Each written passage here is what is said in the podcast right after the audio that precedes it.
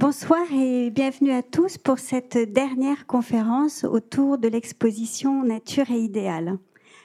Invité Dominique Fernandez nous est tout de suite apparu comme une évidence. Lui, l'amoureux éternel de l'Italie, le romancier des mystères de Naples et des Médicis, le connaisseur intime de tous les baroques, l'érudit joueur capable de changer le savoir en mille et une histoires. Pourtant, à ma demande de venir donner une conférence ici, sa réponse s'est faite inquiète. Je ne suis pas un historien d'art, m'a-t-il dit. Puis, après un moment de réflexion, peut-être pourrais-je vous parler d'autre chose.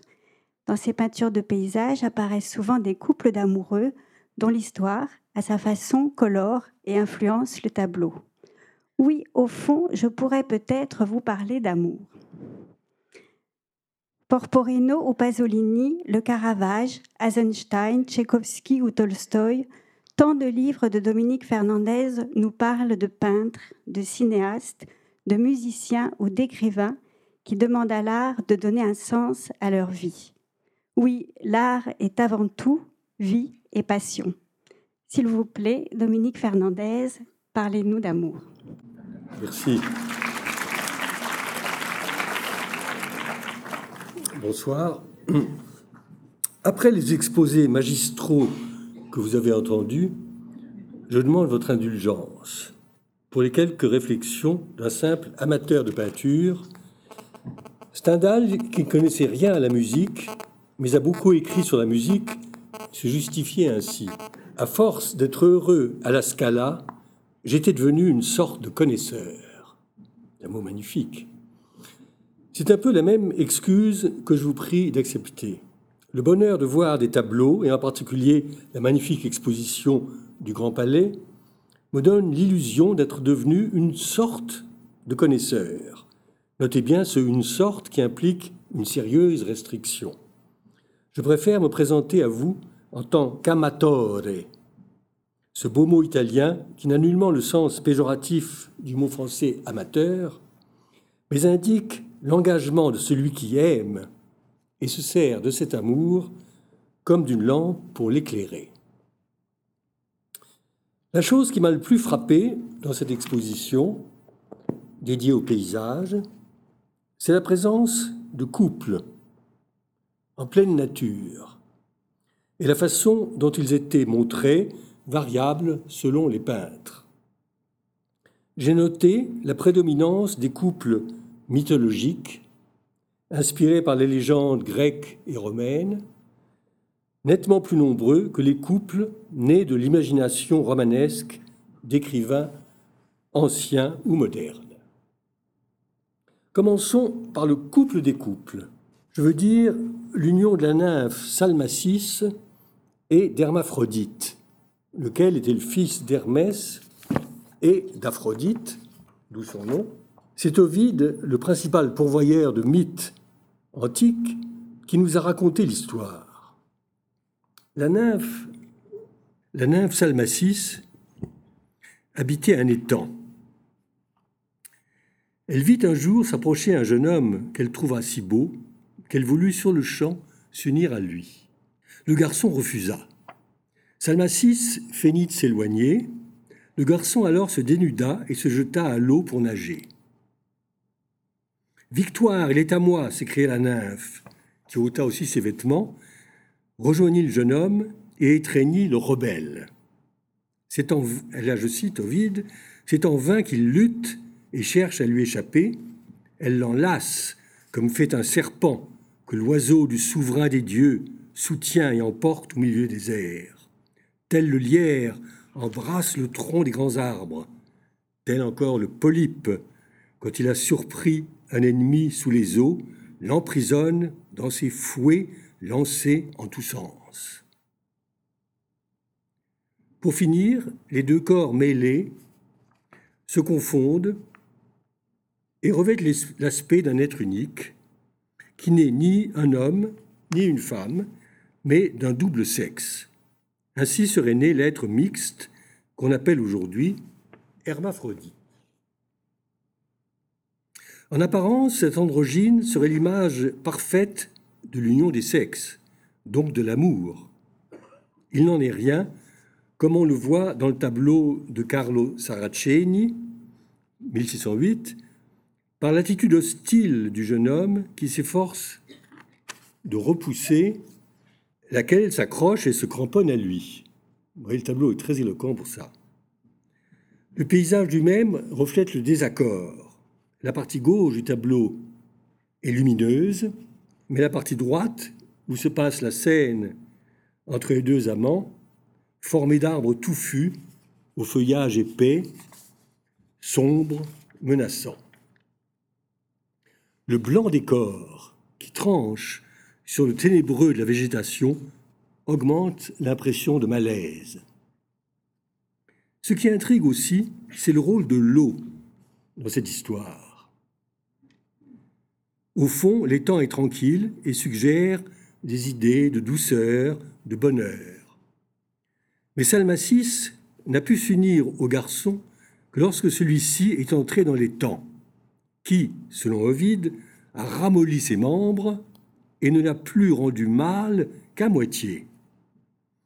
Nous nous interrogerons souvent sur le rôle de l'eau dans les paysages du XVIIe siècle. Elle est omniprésente. Mais que signifie-t-elle? Est-elle un pur ornement? Une image rassurante? Ou au contraire, un symbole de tromperie et de mensonge? Le tableau presque contemporain, vers 1615, de Francesco Albani, montre encore plus nettement le malheur des deux amants. Ils sont séparés par toute la largeur du tableau et par ce paysage qui a l'air immense, encombré d'arbres et de broussailles, comme si la distance d'une âme à l'autre, d'un corps à l'autre, était incommensurable.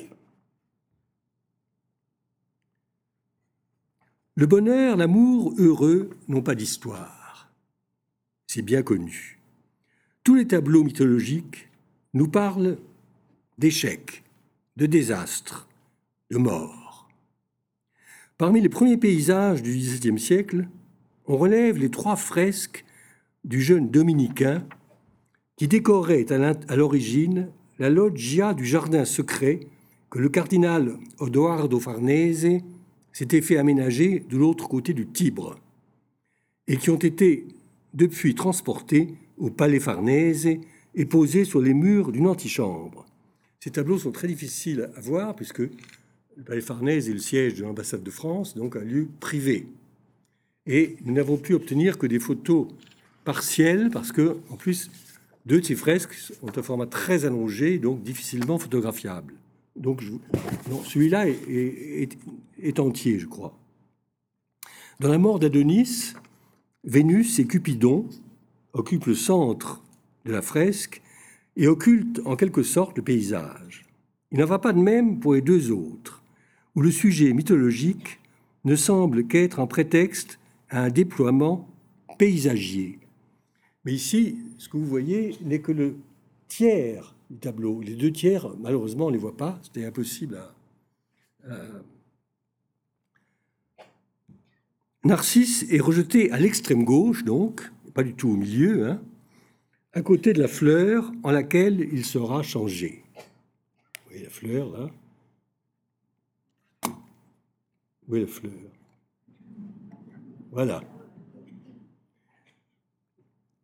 De grands arbres s'élèvent derrière lui, et les deux tiers de la fresque sont occupés par un grand ciel pâle, où passent des oiseaux un château fort, une rivière. Juste au-dessus de la fresque, juste au centre de la fresque, sur la rivière, on voit une barque, enfin on voit, on devrait la voir, conduite par un rameur. Ce rameur se reflète dans l'eau. Il me semble qu'il y a là comme une indication que le reflet n'est pas forcément associé à la passivité et à la mort. L'effort du rameur reflété par la rivière, souligne l'erreur de Narcisse, comme si le peintre, craignant pour les autres et pour lui-même les mirages de la beauté, avait voulu mettre en garde contre l'auto-fascination. Mais il avait à traiter un autre sujet bien plus scandaleux, la mort de Hyacinthe. Que dit Ovide à ce propos? Apollon avait pour amant un tout jeune garçon nommé Hyacinthe. En jouant avec lui au disque, il le tua accidentellement. Là, je vous mets en garde contre un cartel du Louvre placé sous un, tableau de Poussin où il y a Narcisse, que nous verrons tout à l'heure, et sur ce cartel, il y a marqué Hyacinthe tué par Apollon. Alors, c'est Apollon n'a jamais été l'assassin de Hyacinthe. Il l'aimait passionnément. Les deux jeunes gens jouaient au, palais, une sorte de disque de bronze, et Apollon a lancé le disque, qui est tombé par terre, a rebondi et a blessé mortellement au front son ami Hyacinthe. Voyez, le accidentellement est essentiel. Voilà, il faudrait corriger ce cartel. Et voici l'éloge funèbre prononcé par le Dieu. Et je cite Ovide. Tu péris, enlevé à la fleur de l'âge. Je vois ta blessure qui m'accuse. Tu es ma douleur et mon forfait. Il faut inscrire sur ta tombe que ma main t'a tué. C'est moi qui suis l'auteur de ta mort. Et pourtant, quel est mon crime? À moins qu'on ne puisse dire que c'est un crime de jouer, un autre crime d'aimer. Mais de l'Antiquité au temps moderne, les temps avaient changé. La pédérastie, recommandée à l'époque de Vide, était prohibée sous le pontificat de Clément VIII. On mesure ici l'audace du jeune peintre. Non seulement les deux amants sont complètement nus et représentés en gracieux éphèbes, unis par la plus amoureuse des tendresses, mais le paysage autour d'eux est aussi clair que vaste. Et là, la vastitude manque, évidemment, puisque c'est à peu près la moitié de la fresque. Aucune connotation funèbre. Des vaches, qu'on ne voit pas, s'abreuvent à la rivière, des paysans bavardent devant leur cabane. Le décor de colline est d'une transparence aérienne, comme pour signifier que l'amour est plus fort que la mort. Alors, si vous allez à Rome et, que vous visitiez le Palais Farnèse, parce qu'il y a un jour par semaine, on vous emmène à la galerie des Caraches, et personne ne vous montrera ces trois fresques qui sont dans une antichambre avant la galerie des Caraches. Mais arrêtez-vous devant parce que ce sont parmi les premiers paysages du XVIIe siècle, tout à fait au début, les premiers paysages de l'histoire de la peinture, et c'est absolument admirable. Par la suite, les peintres vont essayer de mettre plus de cohérence entre paysage et couple. Francesco Albani met en scène Vénus et Adonis au temps où leurs amours étaient heureuses. Le paysage reflète leur bonheur, rendu par un coloris chaud et des teintes délicates. Il règne parmi ces collines, au lointain vaporeux, un climat d'idylle et un idéal d'harmonie sinueuse. Les menaces qu'on voit se dessiner çà et là ne préfigurent que discrètement la catastrophe imminente. Dans le char qui traverse le ciel,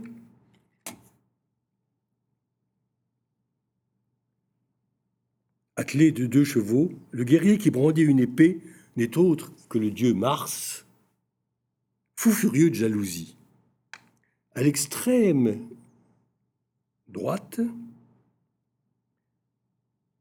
surgit, comme l'annonce de la tragédie qui mettra fin à la belle histoire d'amour, la hure du sanglier qui tuera le trop aimable Jouvenceau. Mais dans l'ensemble, à part ces signes peu voyant, la douceur et le calme prédominent, ne serait-ce que par la forme du tableau, forme circulaire qui renforce l'hégémonie de la ligne courbe. Adonis mourant ou mort suggère au peintre des paysages empreints au contraire d'un funeste mystère. Laurent Lahire nous montre le jeune chasseur renversé brutalement dans l'herbe, plaqué au sol par la mort. Derrière lui, des arbres tourmentés. Celui de gauche semble avoir été déchiqueté par le passage du fauve. Le ciel est traversé de lueurs étranges. La disproportion entre l'énormité du personnage et la taille réduite des arbres indique déjà l'ampleur de la tragédie. On se croirait en face d'un héros d'opéra, agonisant sur le devant de la scène, sur le fond d'un décor peint. Les ponts rouges de sa tunique, arrachée, évoquent le sang répandu. Solitude extrême du mourant, abandonné au milieu de la nature. La seule présence vivante est celle d'un chien, gardien fidèle des défunts. On pense au poème de Shakespeare. Vénus et Adonis, inspiré d'Ovide, est publié en 1593, quelques 30 ans avant le tableau, avec un succès considérable dont l'onde s'était peut-être répandue jusqu'en France et en Italie. Vénus aperçoit un chien dans un fourré et lui demande des nouvelles de son maître. Il répond en hurlant.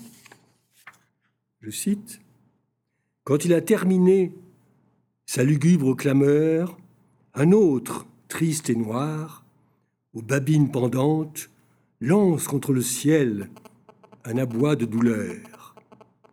Et d'autres, secouant leurs oreilles sanglantes, et puis d'autres encore lui répondent au loin, battant leur fière queue et saignant en chemin.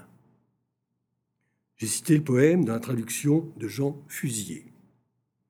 Le peintre a résumé dans un seul animal de grande taille et placé au premier plan la profusion baroque de cette lamentation canine. Même atmosphère de deuil, dans le tableau de Poussin, C'est une des œuvres les plus émouvantes de Poussin, par son lyrisme très romantique. Couleur rouge sombre dominante, qui donne le ton de la scène. Le peintre montre Vénus penchée sur le corps d'Adonis et versant sur sa tête le nectar d'où jailliront les anémones, on les voit là, symbole du retour annuel à la vie du jeune homme. Le personnage couché à gauche figurerait le fleuve Adonis dont l'eau rougissait chaque année lors des fêtes en l'honneur du demi-dieu. Poussin s'est inspiré, comme Shakespeare, du récit d'Ovide, au livre 10 des Métamorphoses. Dès que Vénus, du haut de son char, aperçoit le corps de son amant, je cite Ovide, elle saute à terre, elle arrache les voiles de son sein, elle arrache ses cheveux et se meurtrit la poitrine de ses mains si peu faites pour ce rôle, accusant les destins. Non, dit-elle, tout ne sera pourtant pas soumis à votre loi. Il subsistera à jamais un souvenir de ma douleur. Ô mon Adonis, la scène de ta mort, périodiquement représentée, rappellera chaque année mes lamentations. Et puis ton sang sera changé en une fleur. À ces mots, elle répand sur le sang du jeune homme un nectar embaumé, on a relevé la similitude entre la pamoison élégiaque d'Adonis et celle du Christ mort dans un autre tableau de Poussin, peint, selon les spécialistes, à peu près à la même époque. C'est la lamentation de, qui se trouve à la halte pinacothèque de Munich. Même abandon désespéré, source pourtant de renouveau. Les deux personnages symbolisent le cycle de la mort et de la résurrection. Fondre et confondre un thème du paganisme antique et un thème chrétien n'était pas pour embarrasser Poussin. Sa Vénus éplorée peut même passer pour une sorte de Madeleine laïque. Je suggère une autre influence possible, celle de l'opéra naissant. Si le tableau a été peint vers 1630, dans les premières années romaines de l'artiste, cette date correspond à celle des premières représentations d'opéra dans le théâtre privé du palais Barberini, par exemple Sant'Alessio de Stefano Landi, donné en 1632, et dont le moment le plus fort est la déploration sur la mort d'Alexis au milieu de ses proches qui se lamentent.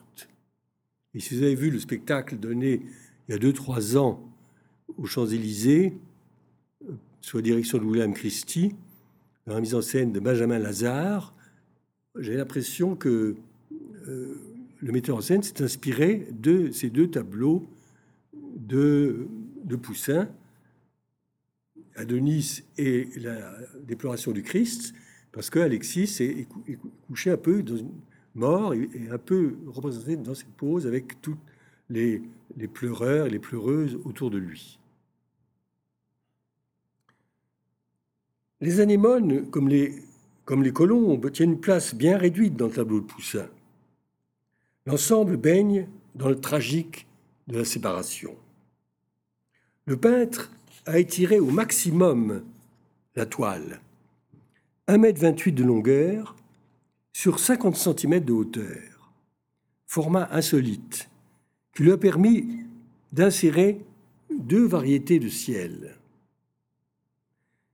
À gauche, un ciel crépusculaire accordé aux funèbres de la mort. À droite, un bleu intense qui autorise un espoir de lumière. Pour la première fois peut-être, on peut lire ici, dans le paysage, non un simple décor servant à magnifier la scène, mais les phases du drame qui se jouent entre les personnages. Shakespeare encore. Mais le jouvenceau mort auprès d'elle étendu, à ses yeux se dissout ainsi qu'une nuée. Et voici que du sang sur le sol répandu, il sort une fleur pourpre et de blanc moucheté, qui rappelle sa joue à la triste pâleur et les gouttes de sang qui marquaient sa blancheur. Et l'on devine qu'à peine sa libation de nectar terminée, Vénus reprendra son vol selon la vision du poète anglais. Ainsi, l'as du monde, elle part et attelle ses colombes d'argent, et par les cieux déserts, leur rapide équipage emporte à tire d'ailes le léger chariot dont leur reine se sert et file vers Paphos où Vénus est perdue, veut, cloîtrée à jamais, se soustraire à la vue. Alliance fascinante de la peinture, de la poésie et de la musique. En cette époque heureuse où il n'y avait pas d'œuvre d'art qui ne reflétât l'ensemble de la culture de son temps. J'attire maintenant votre attention sur quelques autres tableaux mythologiques de Poussin où le paysage renferme déjà une valeur psychologique. Le paysage avec Orphée et Eurydice présente les deux personnages au moment où la jeune femme, en train de cueillir des fleurs, pousse un cri subite, le talon percé par la dent d'un serpent, selon Ovide. La nouveauté voulue par Poussin ici, c'est que seul l'homme occupé tranquillement à pêcher se rend compte du drame qui se joue. Il se retourne, surpris et inquiet. Orphée, lui, ne s'est aperçu de rien. Il continue à jouer sur sa lyre, en présence de nymphes et du dieu Hyménée, dieu du mariage, qui préside au mariage couronné de laurier. Quant au paysage, il pose plus d'une interrogation. Poussin a cherché à y combiner, me semble-t-il, les symboles de l'idylle et ceux de la terreur, puisque les amours d'Orphée et d'Eurydice ont commencé sous les plus heureux auspices avant d'aboutir à une autre tragédie de la séparation. Les vêtements jetés sur la rive, les jeunes gens qui se sont dénudés pour plonger dans le lac, la barque qui passe, les maisonnettes sous les feuillages, l'église. Tout évoque l'osium, les plaisirs, les joies simples d'une campagne tranquille à l'abri du malheur. Et pourtant, le malheur est déjà là, annoncé par les panaches de fumée qui s'échappent épais d'un château circulaire qui ressemble au mausolée d'Adrien. Rome est-elle en feu? Brûle-t-elle pour s'associer au drame? Et puis il y a, au centre du tableau, ce lac d'apparence si paisible. Pas une ride sur sa, surface lisse qui reflète parfaitement les baigneurs. C'est en quoi on voit qu'il est tout à fait lisse. Mais que signifie au juste cette eau? N'est-elle que le décor agréable du mariage? La garantie de la sérénité pour le couple À nouveau, on se demande si l'eau n'a pas chez les peintres de cette époque une signification ambivalente, à la fois théâtre de baignade, de jeux aquatiques, de pêche à la ligne, en vue de la nourriture quotidienne, et profondeur suspecte qui peut se changer en abîme pour y engloutir les promesses de félicité. À la fois superficie innocente et gouffre assassin, miroir brillant et puits de traîtrise. Non moins ambigu est le dernier tableau inachevé de Poussin, Apollon amoureux de Daphné. Apollon à gauche,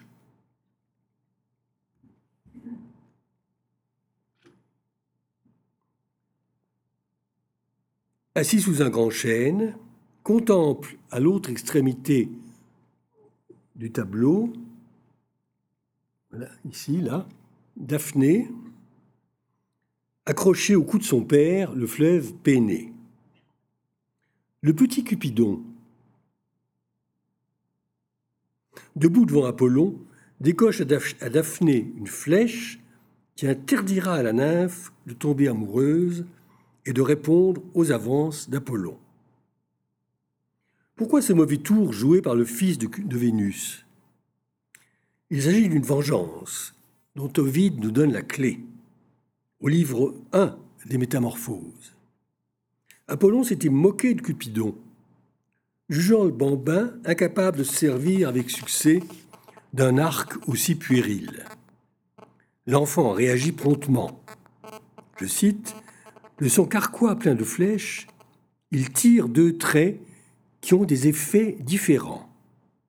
L'un chasse l'amour, l'autre le fait naître.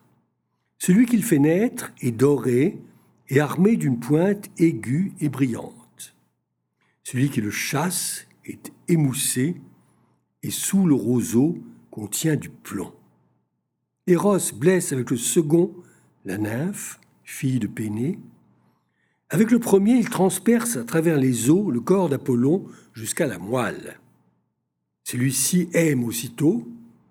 La nymphe fuit jusqu'au nom d'Amante et se réfugie dans la solitude des bois. C'est le second moment de cette tragique-comédie d'amour qu'a représenté Poussin, avec une foule de détails qui en obscurcissent apparemment le sens. Que font à gauche ces nymphes folâtres, perchées dans l'arbre, avec leurs robes aux couleurs claires? Et ce Mercure, reconnaissable aux ailettes de son casque, qui chipe une flèche dans le carquois d'Apollon. Et ce troupeau de bœufs, image de l'opulence campagnarde, qui sont à droite ces femmes à l'air triste et à la chair presque décolorée.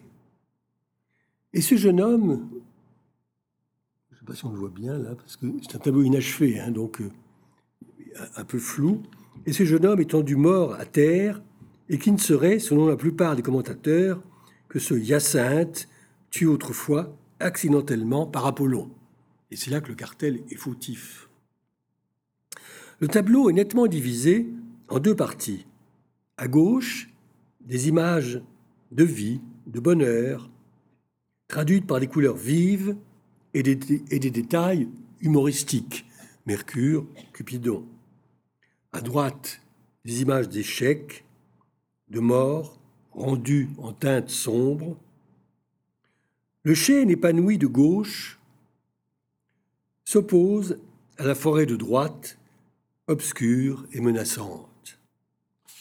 L'espace qui s'étend entre les deux parties indique qu'il y a une distance infranchissable entre le monde de l'espoir, amoureux, et le monde de l'accablement résigné. D'eau qu'on voit au fond garde l'énigme de son ambivalence. Le sens général est finalement clair. Comme le résume dans une formule concise un des plus fins connaisseurs de Poussin, Alain Méraud, je cite, Apollon et Daphné, où le désir et la répulsion la fécondité et la stérilité. Entre ces deux pôles, positifs et négatifs, s'établit une incessante circulation dont le mystérieux pouvoir est resté intact. Rien de plus fascinant, en effet, que cette mise en scène de l'amour impossible, où le paysage lui-même, si calme qu'il apparaisse, est tout gonflé de l'imminente faillite du couple.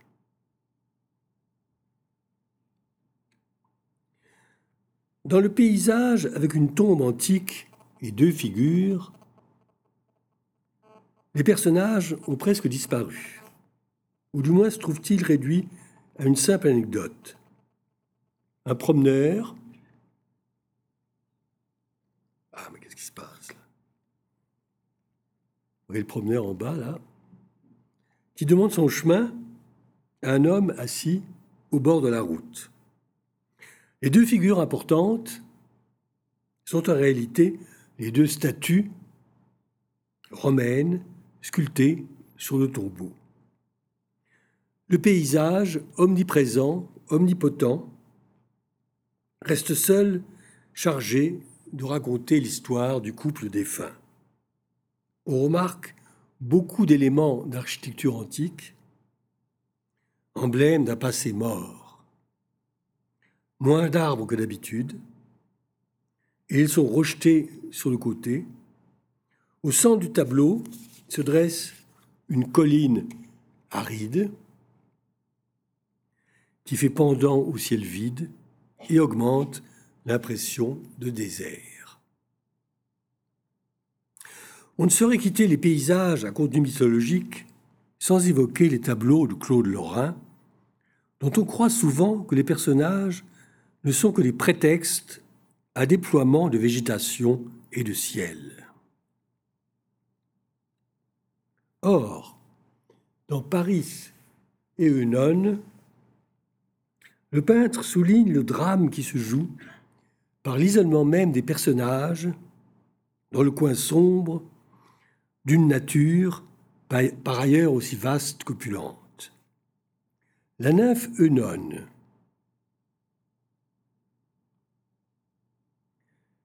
était l'épouse de Paris, fils cadet de Priam et des Cubes, abandonné enfant sur le mont Ida, recueilli par des bergers et devenu lui-même gardien de troupeau. Eunone, qui n'a rien à voir avec celle de Racine évidemment, Eunon rappelle à son mari, en lui montrant sur l'arbre leur nom gravé dans l'écorce, les promesses d'amour éternel qu'ils avaient échangées. Mais le mouvement du tableau indique que Paris, s'il n'est pas encore occupé la pensée d'Hélène, songe déjà à quitter la nymphe. Les branches mortes au-dessus du couple, c'est la mort de leur couple programmé. Eunon regarde vers la droite,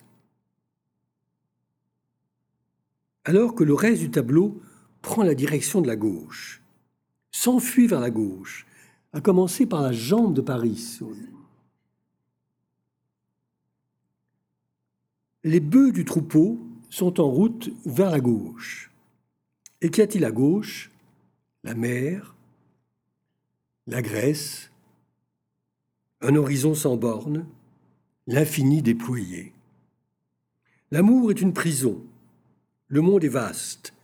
C'est ce que suggère le peintre en opposant au couple relégué dans l'épaisseur touffue et ténébreuse d'un bois l'immensité et la fécondité de la nature, l'appel qu'elle peut exercer sur un jeune homme avide d'aventure. Quant au calme de l'eau, ambigu comme chez Poussin, n'annonce-t-il pas le châtiment qui punira le parjure de cette trahison? Paris, en effet, lors de la guerre de Troie qu'il aura déclenchée par l'enlèvement d'Hélène, sera tué par les flèches empoisonnées de Philoctète. De Lorrain toujours, le paysage avec Écho et Narcisse est encore plus expressif. Par la végétation tourmentée qui entoure et semble étouffer le couple, impossible, et par la ruine qui occupe le centre du tableau. Comme pour annoncer la double mort prochaine des deux protagonistes. Ici, l'eau est clairement l'emblème de ce qui rend impossible l'union des amants. C'est pour avoir découvert dans les temps son image, dont il est tombé amoureux, que Narcisse est resté sourd aux appels de la nymphe. La douleur va changer celle-ci en pierre, lui-même étant métamorphosé en fleur. Avant de quitter la mythologie, jetons un coup d'œil sur un étrange tableau de Guerchin, censé représenter le bain de Diane. Le peintre n'a retenu qu'accessoirement l'aspect dramatique de l'histoire, tel que l'a raconté Ovide. Le cerf suivi par les chiens, à droite du tableau, n'évoque que très discrètement la fin sanglante d'Actéon, le jeune chasseur métamorphosé en cerf par Diane et déchiré par ses chiens pour le punir d'avoir surpris la déesse au bain. C'est nous qui sommes surpris de voir au premier plan, toutes nues au milieu de la nature, deux femmes à l'anatomie généreuse. C'est ici l'occasion de s'interroger sur la place du nu de plein air dans la peinture du XVIe et du XVIIe siècle. Il est frappant de constater que dans toutes ces histoires de couple, rarement les amants sont représentés nus. Toute la sensualité des scènes est confiée au paysage. Les arbres, la végétation, les troupeaux suggèrent fécondité et par conséquent sexualité. Les personnages sont traités chastement. Beaucoup de contresens ont été faits sur les nus de leur naissance et leur apparente incongruité. En réalité, les deux femmes nues du célèbre concert champêtre du Louvre, attribuées tantôt à Giorgione et tantôt à Titien, ne sont pas des créatures humaines, mais des divinités, telles la Vénus d'Albanie, examinée plus haut. Leur nudité est symbole de vérité, de pureté, non de sensualité.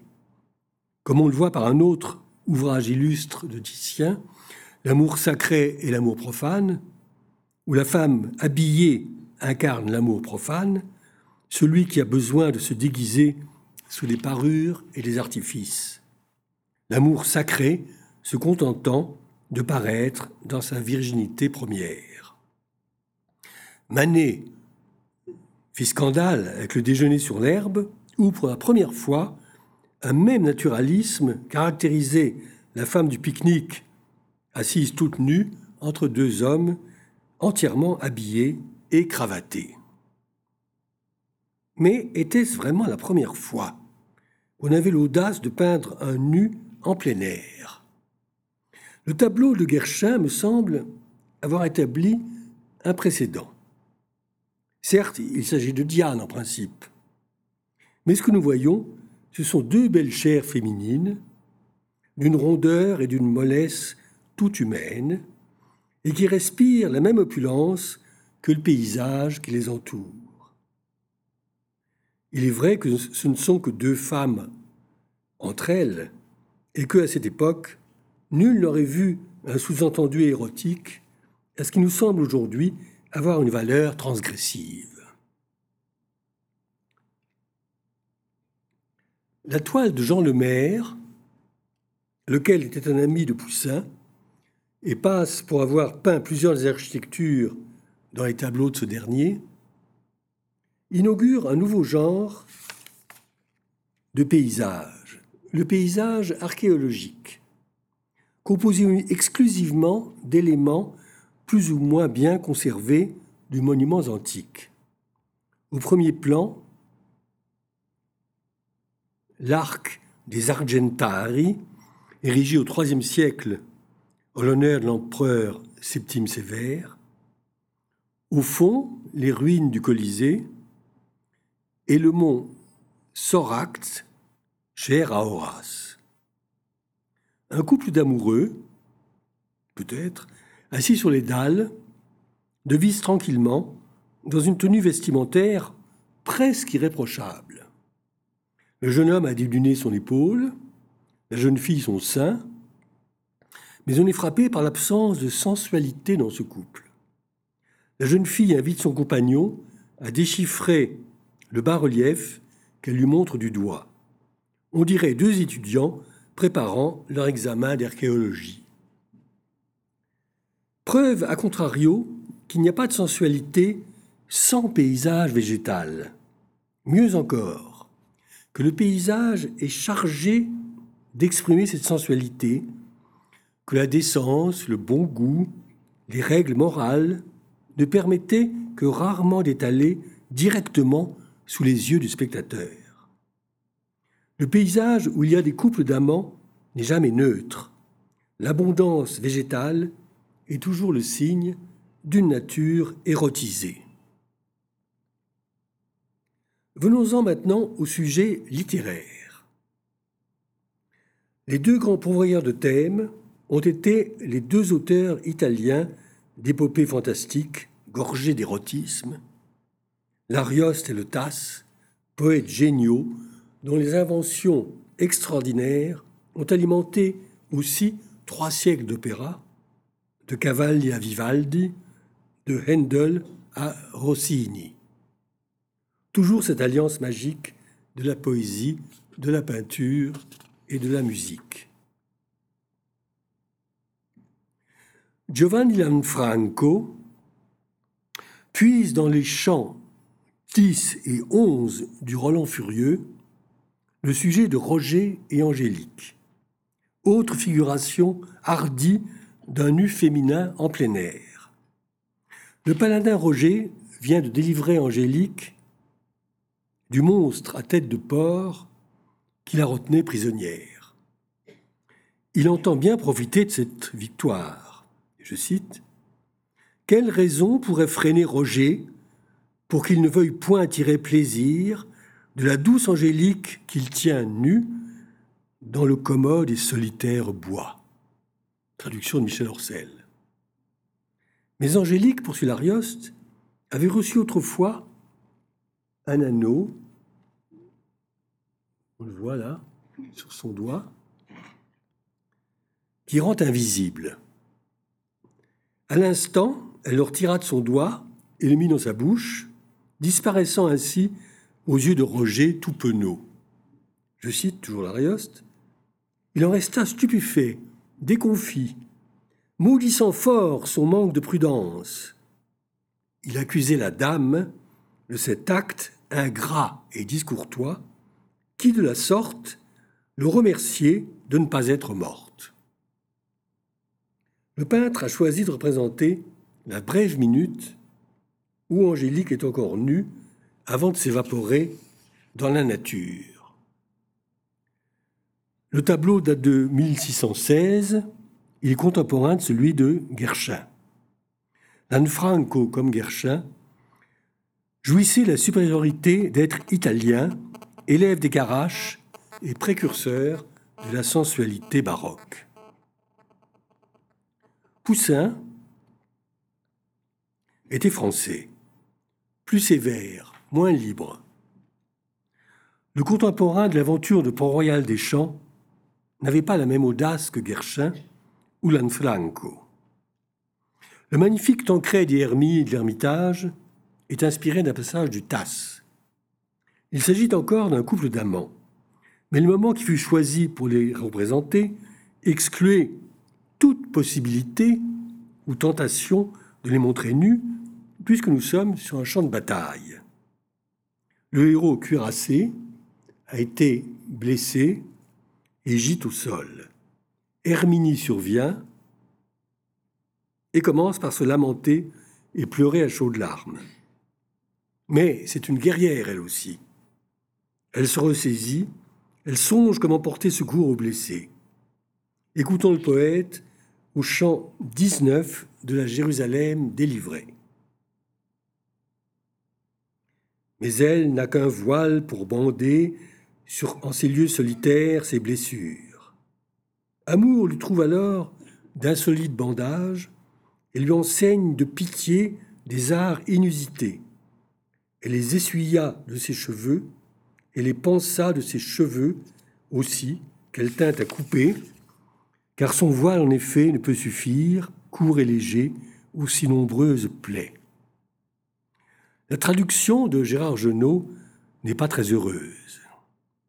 Il est vrai que l'italien, langue plus poétique que le français, dispose de doublons poétiques pour les mots ordinaires. Ainsi, le lieu solitaire ne rend pas les solinghe parti de l'Arioste. Solingo, solingo étant le doublon poétique de solitario. Et cheveux trahit tout à fait les chiome italiennes, qui sont tout autre chose que les vulgaires capelli. Il fallait traduire au moins par chevelure les fameuses chiome d'oro de Monteverdi. C'est bien une chevelure que nous voyons dans le tableau, et non un matériau pour coiffeur. L'épée avec laquelle l'héroïne se la coupe et l'épée de Tancrède qu'elle a saisie, invention de Poussin,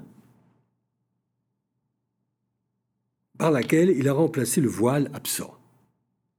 Le paysage est réduit à un ciel orageux, dont les lueurs rouges sombres immergent la scène dans un climat crépusculaire. Ce qui nous frappe d'abord, bien sûr, ce sont les deux magnifiques chevaux.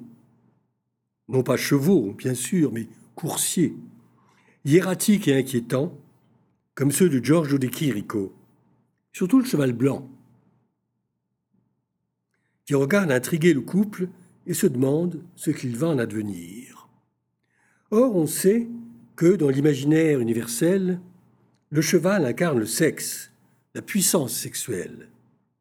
C'est dans ce palefroid blanc, et inventé également par le peintre, blanc, pour que s'y inscrivent les aventures futures du couple, que Poussin a mis tout l'érotisme du tableau, suggéré seulement par la pose à l'anguille de Tancrède, l'offrande capillaire d'Herminie et les teintes fiévreuses de l'horizon.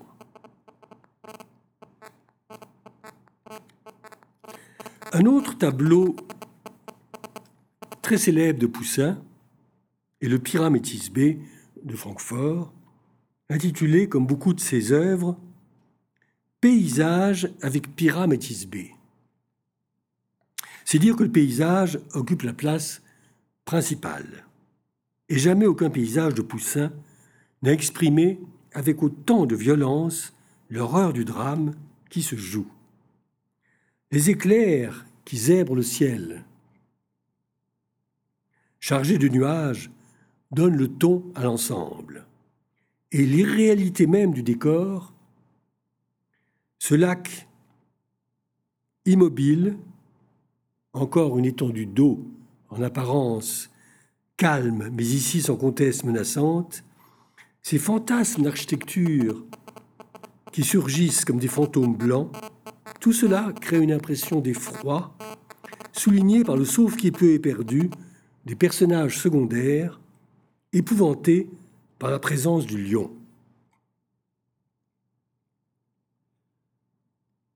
Des bergers chassent devant eux des troupeaux. Un chien hurle. Vous voyez le chien là? Où est-ce qu'il est le chien? Trop petit. Euh, euh, un cavalier met sa monture au galop, ça on le voit là. Quant aux deux protagonistes, situés au premier plan, ils illustrent l'histoire inventée par Ovide au livre 4 des Métamorphoses. Pyram et Tisbé se sont donné rendez-vous secrètement dans la campagne à l'insu de leurs parents qui s'opposent à leur union. Tisbé, pendant qu'elle attend son amant, échappe à un lion en lui abandonnant son écharpe et va se réfugier dans une grotte. Pyram aperçoit cette écharpe teinte de sang. Elle croit que la jeune fille, il, croit que la jeune fille a été dévorée par le fauve. Aussitôt, il se poignarde pour ne pas survivre à sa bien-aimée. Tisbé, accourant de sa retraite, découvre le corps de son, amant. Là, voilà l'amant mort, et voilà Tisbé qui accourt. Pyram, s'écrie-t-elle, quel cruel hasard t'a ravi à moi Pyram, réponds C'est ta bien-aimée Tisbé qui t'appelle. Entends-moi et redresse ta tête défaillante. Ah, il ne pouvait pas, il était mort.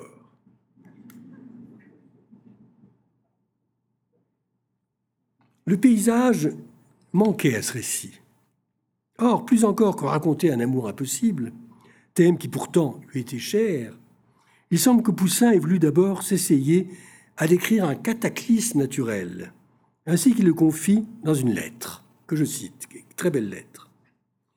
J'ai essayé de représenter une tempête sur la Terre, imitant le mieux que j'ai pu l'effet d'un vent impétueux, d'un air rempli d'obscurité, de pluie, d'éclairs et de foudre qui tombent en plusieurs endroits, non sans y faire du désordre. Toutes les figures qu'on y voit jouent leur personnage selon le temps, selon le temps qu'il fait. Les unes fuient au travers de la poussière et suivent le vent qui les emporte, d'autres au contraire vont contre le vent et marchent avec peine mettant leurs mains devant leurs yeux. On sait par ailleurs que ces figures ont été peintes après le paysage. Et pourtant, le génie de Poussin est tel qu'on a le sentiment que ce paysage tourmenté n'a été peint que pour servir de commentaire et de caisse de résonance au drame humain des deux jeunes gens. L'adéquation du paysage et des personnages est ici parfaite. On est comme au théâtre, lorsqu'un grand metteur en scène n'introduit aucun détail qui ne contribue à renforcer le sens général du drame représenté. Quel bilan pouvons-nous tirer de ce rapide survol? Première constatation, l'imbrication étroite de la peinture et de la littérature. Les peintres ne se considérant que comme des lecteurs les plus fidèles des écrivains. Deuxième constatation, l'idéalisation des paysages, qui ne présente jamais de valeur naturaliste, mais prolonge ou amplifie une situation psychologique. Malgré l'étendue des ciels et la profondeur des horizons, ils ont l'air de jardins, espaces clos, protégés de la brutalité du monde, écrin privilégié où l'amour pourrait s'épanouir sans la perversité du destin ou la jalousie des dieux. Troisième constatation, notre plaisir est double devant ces tableaux, qui nous donnent des sensations immédiates de beauté et en même temps nous invitent à décrypter un sens, car ils représentent une histoire qu'il nous faut analyser sans que l'énigme qu'ils posent puisse être toujours résolue. Ainsi, devant ce beau tableau de Lorrain, les spécialistes se demandent s'il faut voir Bacchus et Ariane, c'est le titre habituel qu'on donne à ce tableau, Anaxos, ou Ulysse se découvrant devant Nausicaa, un autre, une autre hypothèse. Ovide ou Homère? Là où prédomine un large paysage étendu jusqu'à l'horizon, se cache un roman qui n'a pas livré son secret. Un tel plaisir d'analyse, une telle jouissance intellectuelle ont disparu avec les paysages modernes. Qui se soucie de savoir ce qui se passe dans une barque impressionniste qui emporte sur la Seine à Argenteuil de banals excursionnistes dominicaux, avides de se replonger dans la verdure. Toute curiosité d'esprit s'évanouit devant ces rameurs de série. Ce mot de verdure qui trahit l'esprit petit bourgeois des habitants des grandes villes ne nous vient jamais à l'esprit devant les grands arbres de Poussin et de Lorrain. Dostoïevski disait acerbement des Parisiens que leur passe-temps favori était de se rouler dans l'herbe le dimanche. Ici, nous admirons comment, à partir d'éléments pris dans la nature, les grands peintres réussissent à créer du mystère. Il y a l'ambivalence autour de l'eau, bien sûr. Il y a aussi l'art, avec laquelle ils savent mettre en mouvement ce qui peut paraître d'abord figé. Leurs paysages sont vivants parce qu'ils bougent, sous l'action de la lumière qui change, sous l'action du vent qui pousse les nuages et fait ployer les branches des arbres. Le grand peintre anglais de paysage John Constable, qui avait étudié attentivement ceux de Poussin et de Lorrain, disait qu'il ne connaissait pas de meilleur précepte artistique que la recommandation contenue dans ces mots se rappeler que la lumière et l'ombre ne sont jamais immobiles. Enfin, le pouvoir qu'exercent ces tableaux n'est comparable qu'à celui qu'exerce la musique. Voici pour finir deux œuvres majeures de Poussin, Le Printemps, célébration de la nature vierge répandue autour d'Adam et Ève, la première nature et le premier couple, mais dans une fusion panthéiste. Puis l'été, nature opulente, disposée comme une parure autour, autour de Ruth et Bose.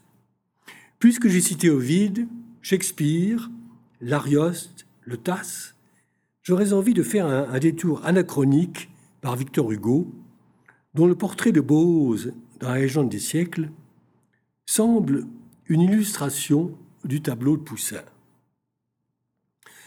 Je cite, Ce vieillard possédait des champs de blé et d'orge. Il était, quoique riche, à la justice enclin. Il n'avait pas de nuit dans l'eau de son moulin, il n'avait pas d'enfer dans le feu de sa forge. Bose était bon maître et fidèle parent. Il était généreux, quoiqu'il fût économe. Les femmes regardaient Bose plus qu'un jeune homme, car le jeune homme est beau, mais le vieillard est grand. N'est-ce pas tout à fait l'impression que nous donne la toile? Mais si j'ai convoqué ces deux tableaux, c'est plus encore pour leur valeur musicale que pour leur valeur littéraire. Ils font partie du cycle des quatre saisons, qui est au Louvre, entrepris pour le duc de Richelieu dans les dernières années du peintre, une sorte de testament, en somme, qui nous renvoie à une autre œuvre célèbre qui porte le même titre, les illustres quatre saisons de Vivaldi, écrites quelques 60 ans plus tard. Or, à côté des somptueuses harmonies déployées par Poussin, la musique de Vivaldi, il faut l'avouer, nous paraît un peu grêle, un peu sèche, bien connue dans le décor libertin de la Venise du carnaval. Le grand musicien, en l'occurrence, ce n'est pas le compositeur, mais le peintre. Comme il sait faire vibrer les formes et les couleurs en d'impalpables cadences. Ce sont des tableaux qui parlent à l'oreille et au cœur autant qu'ils parlent à l'esprit. Je vous remercie.